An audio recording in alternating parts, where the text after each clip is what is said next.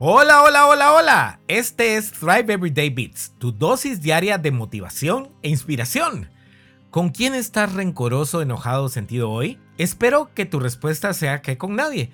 Pero siendo realistas, la mayoría de nosotros sí tenemos alguien con quien lo estamos, ¿o no? Pero te voy a decir una gran verdad que quizás no quieras escuchar. Cualquiera que sea la causa de ese enojo o resentimiento, esa reacción y emoción depende únicamente de nosotros.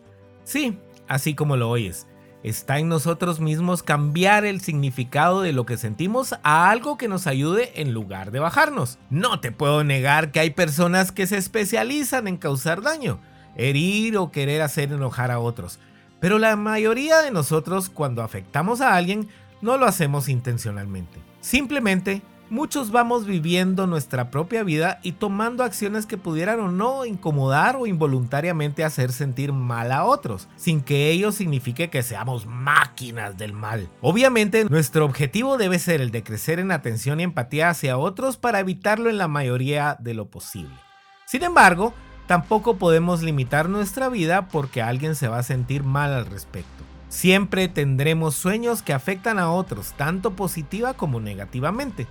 Pero regresando al tema, nuestras emociones y cómo nos sintamos con respecto a las acciones de otros es totalmente nuestra responsabilidad.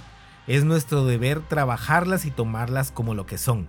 Acciones de personas que hicieron lo que pudieron con las herramientas y nivel de conciencia que tienen actualmente.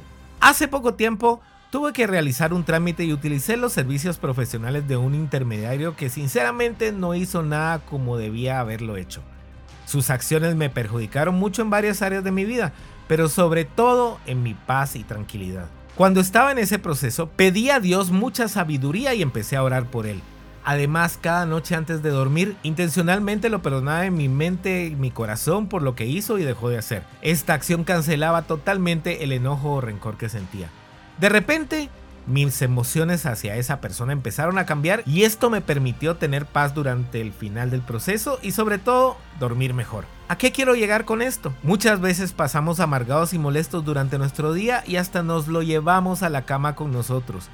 Estas emociones nos afectan mucho y nos quitan la paz, mientras que irónicamente, esta persona con quien estamos enojados ni está enterada o es indiferente a lo que estamos experimentando, al punto en que ni cosquillas le hace.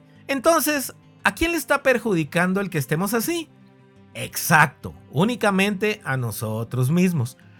Empecemos hoy mismo a trabajar nuestras emociones de enojo y rencor durante nuestro día para que no sigan mañana quitándonos esos tan valiosos segundos de paz. Perdonemos y dejemos todo en manos de Dios antes de dormir. Sobre todo, te doy un consejo que he escuchado ya muchas veces.